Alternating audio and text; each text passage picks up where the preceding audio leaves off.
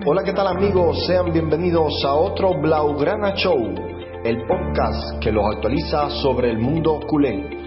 Hoy en nuestro programa tendremos las habituales secciones Manita Blaugrana, donde Arián Alejandro nos estará hablando sobre Jordi Emboula, un atacante extremo derecho que se marchó de las filas culés y actualmente está en el Huesca cedido por el Mónaco.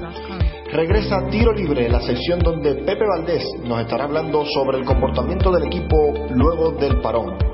No podía faltar el hat-trick con Oscar Caballero y esta saga sobre el Barcelona del futuro. Ya los dejamos con nuestras secciones. A la vuelta, a la vuelta estaremos comentando lo sucedido en el partido contra el Celta de Vigo en Balaídos y ese doloroso empate. Quédese con nosotros, ya está empezando Blaugrana Show.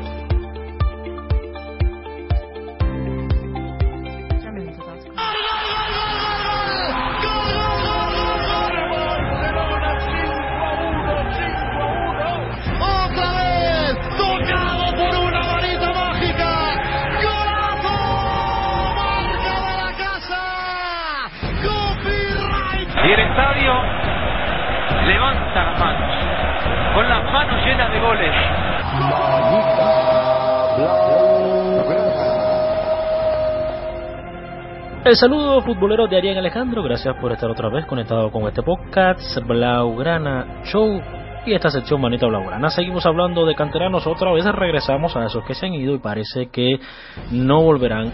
Jordi Emboula, un atacante, un atacante, mm, un extremo derecho, zurdo, de gran potencia física, de gran velocidad, pues mm, digamos que para mí ha sido una pieza eh, que se dejó perder se dejó llevar, se lo llevó el Mónaco y aunque no ha logrado todavía establecerse a nivel mundial, yo lo comparo muchísimo con Adama Traoré, quien tuvo que esperar a pasar por el Middlesbrough, también por el Aston Villa, y ahora se ha realmente ya establecido, se ha confirmado como un futbolista muy, muy físico, muy potente, muy desequilibrante en el Wolverhampton. El caso de Jordan Boula no ha podido ser en el Mónaco, aunque aún pertenece este, a este conjunto.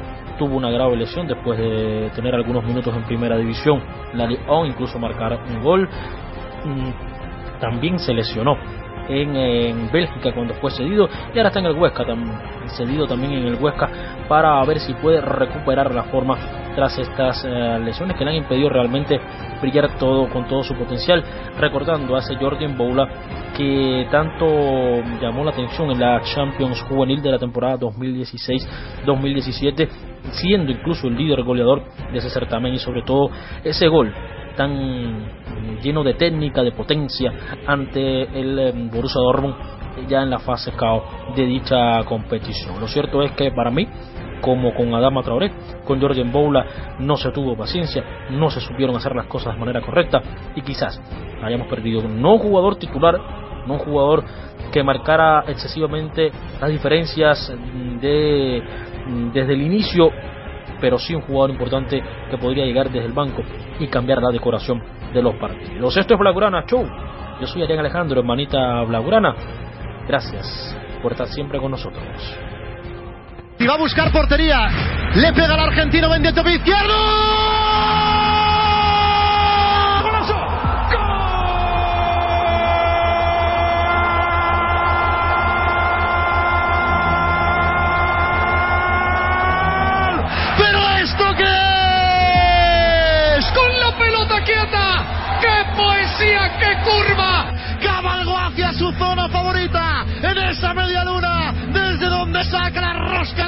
Endioladas. ¡Qué efecto, qué curva! Poesía escrita ahí como un mago que saca el conejo de la manga, como un Copperfield, la magia y aparece el grito de gol. ¡A escuadra! Es que no es una falta, es que este lanzamiento es la parábola de Dios. Muy buenas a todos los seguidores del fútbol más hermoso del mundo. Bienvenidos una vez más a la sección Tiro Libre dentro del podcast deportivo Blaugrana Show. En esta ocasión estaremos comentando todo lo llamativo acerca del regreso a las canchas de nuestro amado club, pues los cambios no son pocos y mientras algunos resultan beneficiosos e interesantes, otros preocupan a la afición y hacen temer lo peor para este cierre de temporada. Comencemos por lo más destacado y es que nuestro guardameta está disfrutando de una racha de partidos con la portería cero, algo que debería ocurrir, a opinión de muchos, más a menudo, pero que las carencias en defensa de nuestro club por un motivo u otro no hacen posible. El alemán ha encadenado cuatro partidos luego del regreso, que junto al cero propinado a la Real Sociedad antes del parón alargan hasta cinco su racha de imbatibilidad. Si bien es cierto que la faceta defensiva del equipo ha tenido cierta mejora, Ter Stegen se ha apuntado, como es costumbre, sendos faraones para alcanzar este logro colectivo. Con el regreso a la acción y quizás como consecuencia de la proximidad existente entre los partidos, se tiene hecho uso de varios canteranos que están demostrando estar listos para asumir la responsabilidad de dar victorias a su equipo, siendo una vez más Ansu Fati uno de ellos y en adición un Ricky Push que nos dejó en Bilbao de qué es capaz. Pero no todos son alegrías, el Barcelona también está teniendo efectos negativos en su juego, en su mayoría viejos conocidos del mandato de Ernesto Valverde, pero de eso estaremos hablando la próxima semana. Por ahora me despido, muchas gracias y hasta pronto. las gradas, marcando el tercero, ¡qué golazo!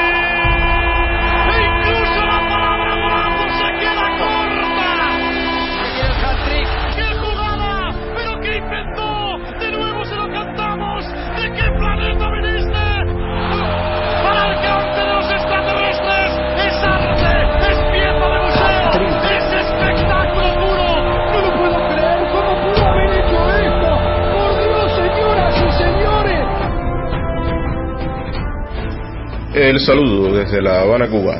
Soy Oscar Caballero y esto es el Hat Trick para Blaugrana Show. Continuando esta serie de podcasts sobre el Barcelona del futuro, hoy comenzaremos el análisis de la zona de ataque.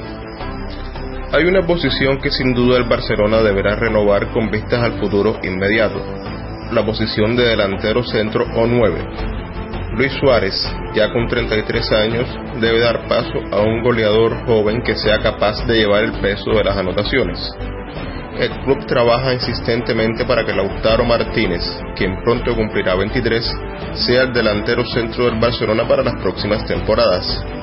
Su capacidad de luchar cada balón, su eficacia de cara al arco y su habilidad para combinarse con otros delanteros ha hecho que el club haya decidido ir por todo con él por lo que esperemos que el toro sea blaugrana a partir de la próxima temporada.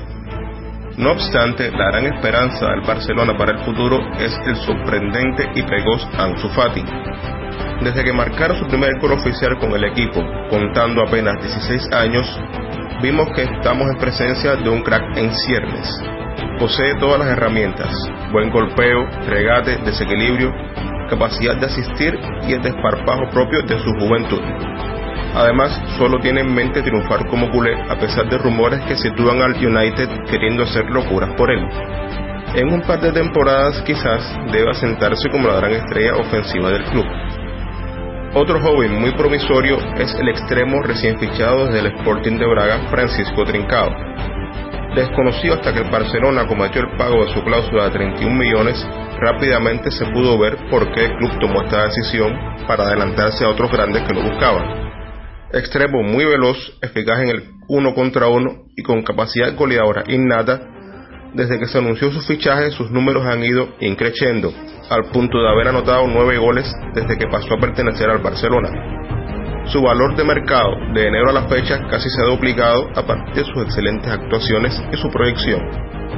Terminará la temporada en su club actual y se incorporará entonces a la disciplina del Barça, Increíblemente ya el club ha recibido propuestas para su venta incluso antes de disputar un solo minuto con la casaca blaugrana, propuestas que por supuesto fueron desechadas. Si en definitiva se concreta el fichaje de Lautaro, se puede afirmar con estos tres jugadores un tridente de época. En el próximo podcast continuaré analizando la delantera. Soy Oscar Caballero y esto es el Hat Trick. Cuando estás pendiente de lo que va a hacer tu rival. Confío en que en algún momento se equivoque. Y el que se equivoca eres tú. El gol que revienta las cuentas de la liga, porque el estar dejándose medio título en Balaídos. Setién esperaba que pinchara el Madrid, pero el que pinchó por segunda vez fue su equipo. La situación no está para nosotros, nos está costando, nos está además lastrando mucho porque te resta confianza. La pérdida de confianza de sus jugadores. Para algo están los entrenadores para, para analizar esa clase de situaciones. Este es Quique ayer en la pausa de hidratación. Parece perdido. Literalmente. Sin hablar. Sin dar indicaciones. El Barça empató pero pudo ser peor. No estamos en ese punto de lucidez que a veces tienen los equipos. Cuando ves que tu equipo tropieza. Por segunda vez. Y tú aún sigues esperando. Esperar también a que, a que cometa un error y que pueda dejarse también algún punto por el camino. Setién sigue pendiente del Madrid. Ahora ya sí que no le queda otra. Cada vez vamos a tener menos margen de error. Sigue esperando que los blancos se dejen puntos. Mientras él ya se ha dejado cuatro.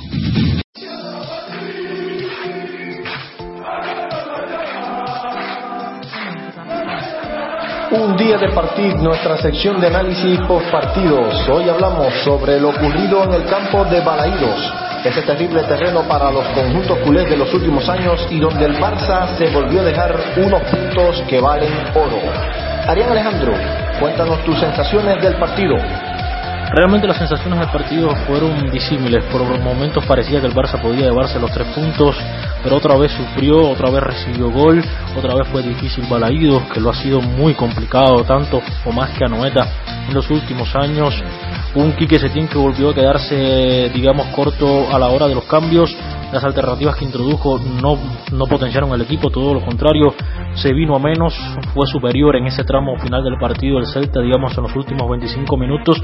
Dio la sensación incluso que en ese momento el Celta pudo llevarse el encuentro, otra vez Ter Stegen como héroe.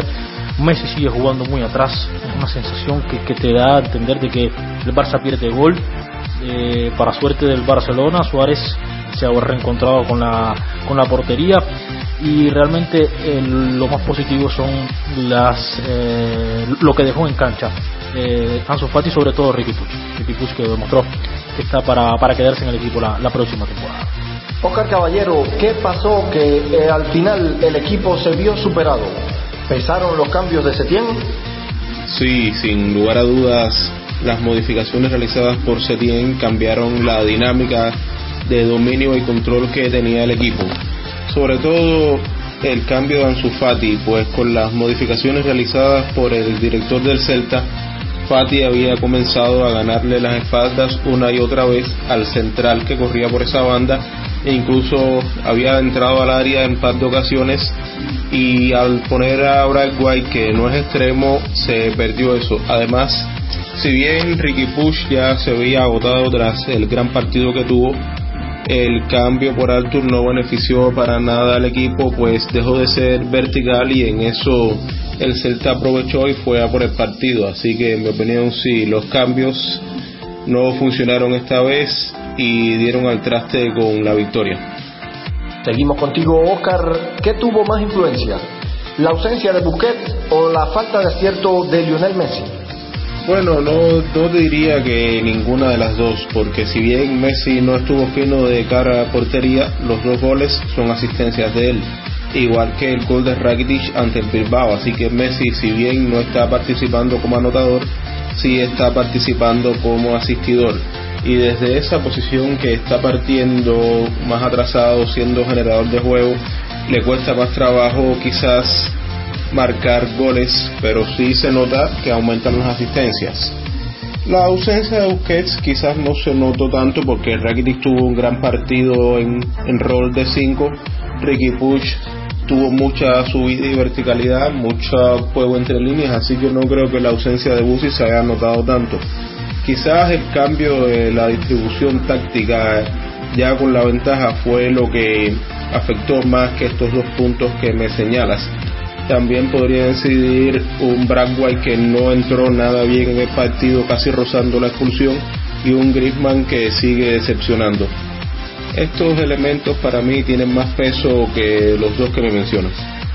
Muchas gracias Oscar por tus consideraciones, pero viendo el calendario que le queda tanto al Madrid como al Barça, ¿qué probabilidad le das del 1 al 10 a los azulgranas en cuanto a posibilidades de ganar esta liga? Cuéntanos, Arián.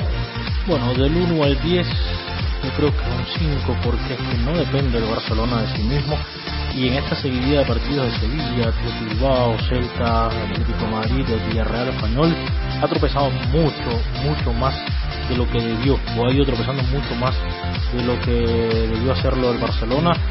Y por lo tanto además le quedan partidos fuera de casa donde solamente 28 puntos o 23 puntos de 48 es, un récord muy negativo para un equipo como el Barça y que aspira a ganar la liga. Sí quiero decir algo, quiero dejarlo acotado. Mm, la verdad es que si el Barça no termina llevándose el título, para mí sería decepcionante porque armó al menos un 11 para eso, llevándose al mejor jugador del Atlético Madrid, uno de los mejores jugadores del momento, del mundo, eh, Antoine Griezmann, por lo tanto sería un fiasco y una demostración de que no hay plan B, no hay banquillo y que la estructura, la planificación tanto económica como de fichajes no es la correcta y el tema Artur también lo demuestra.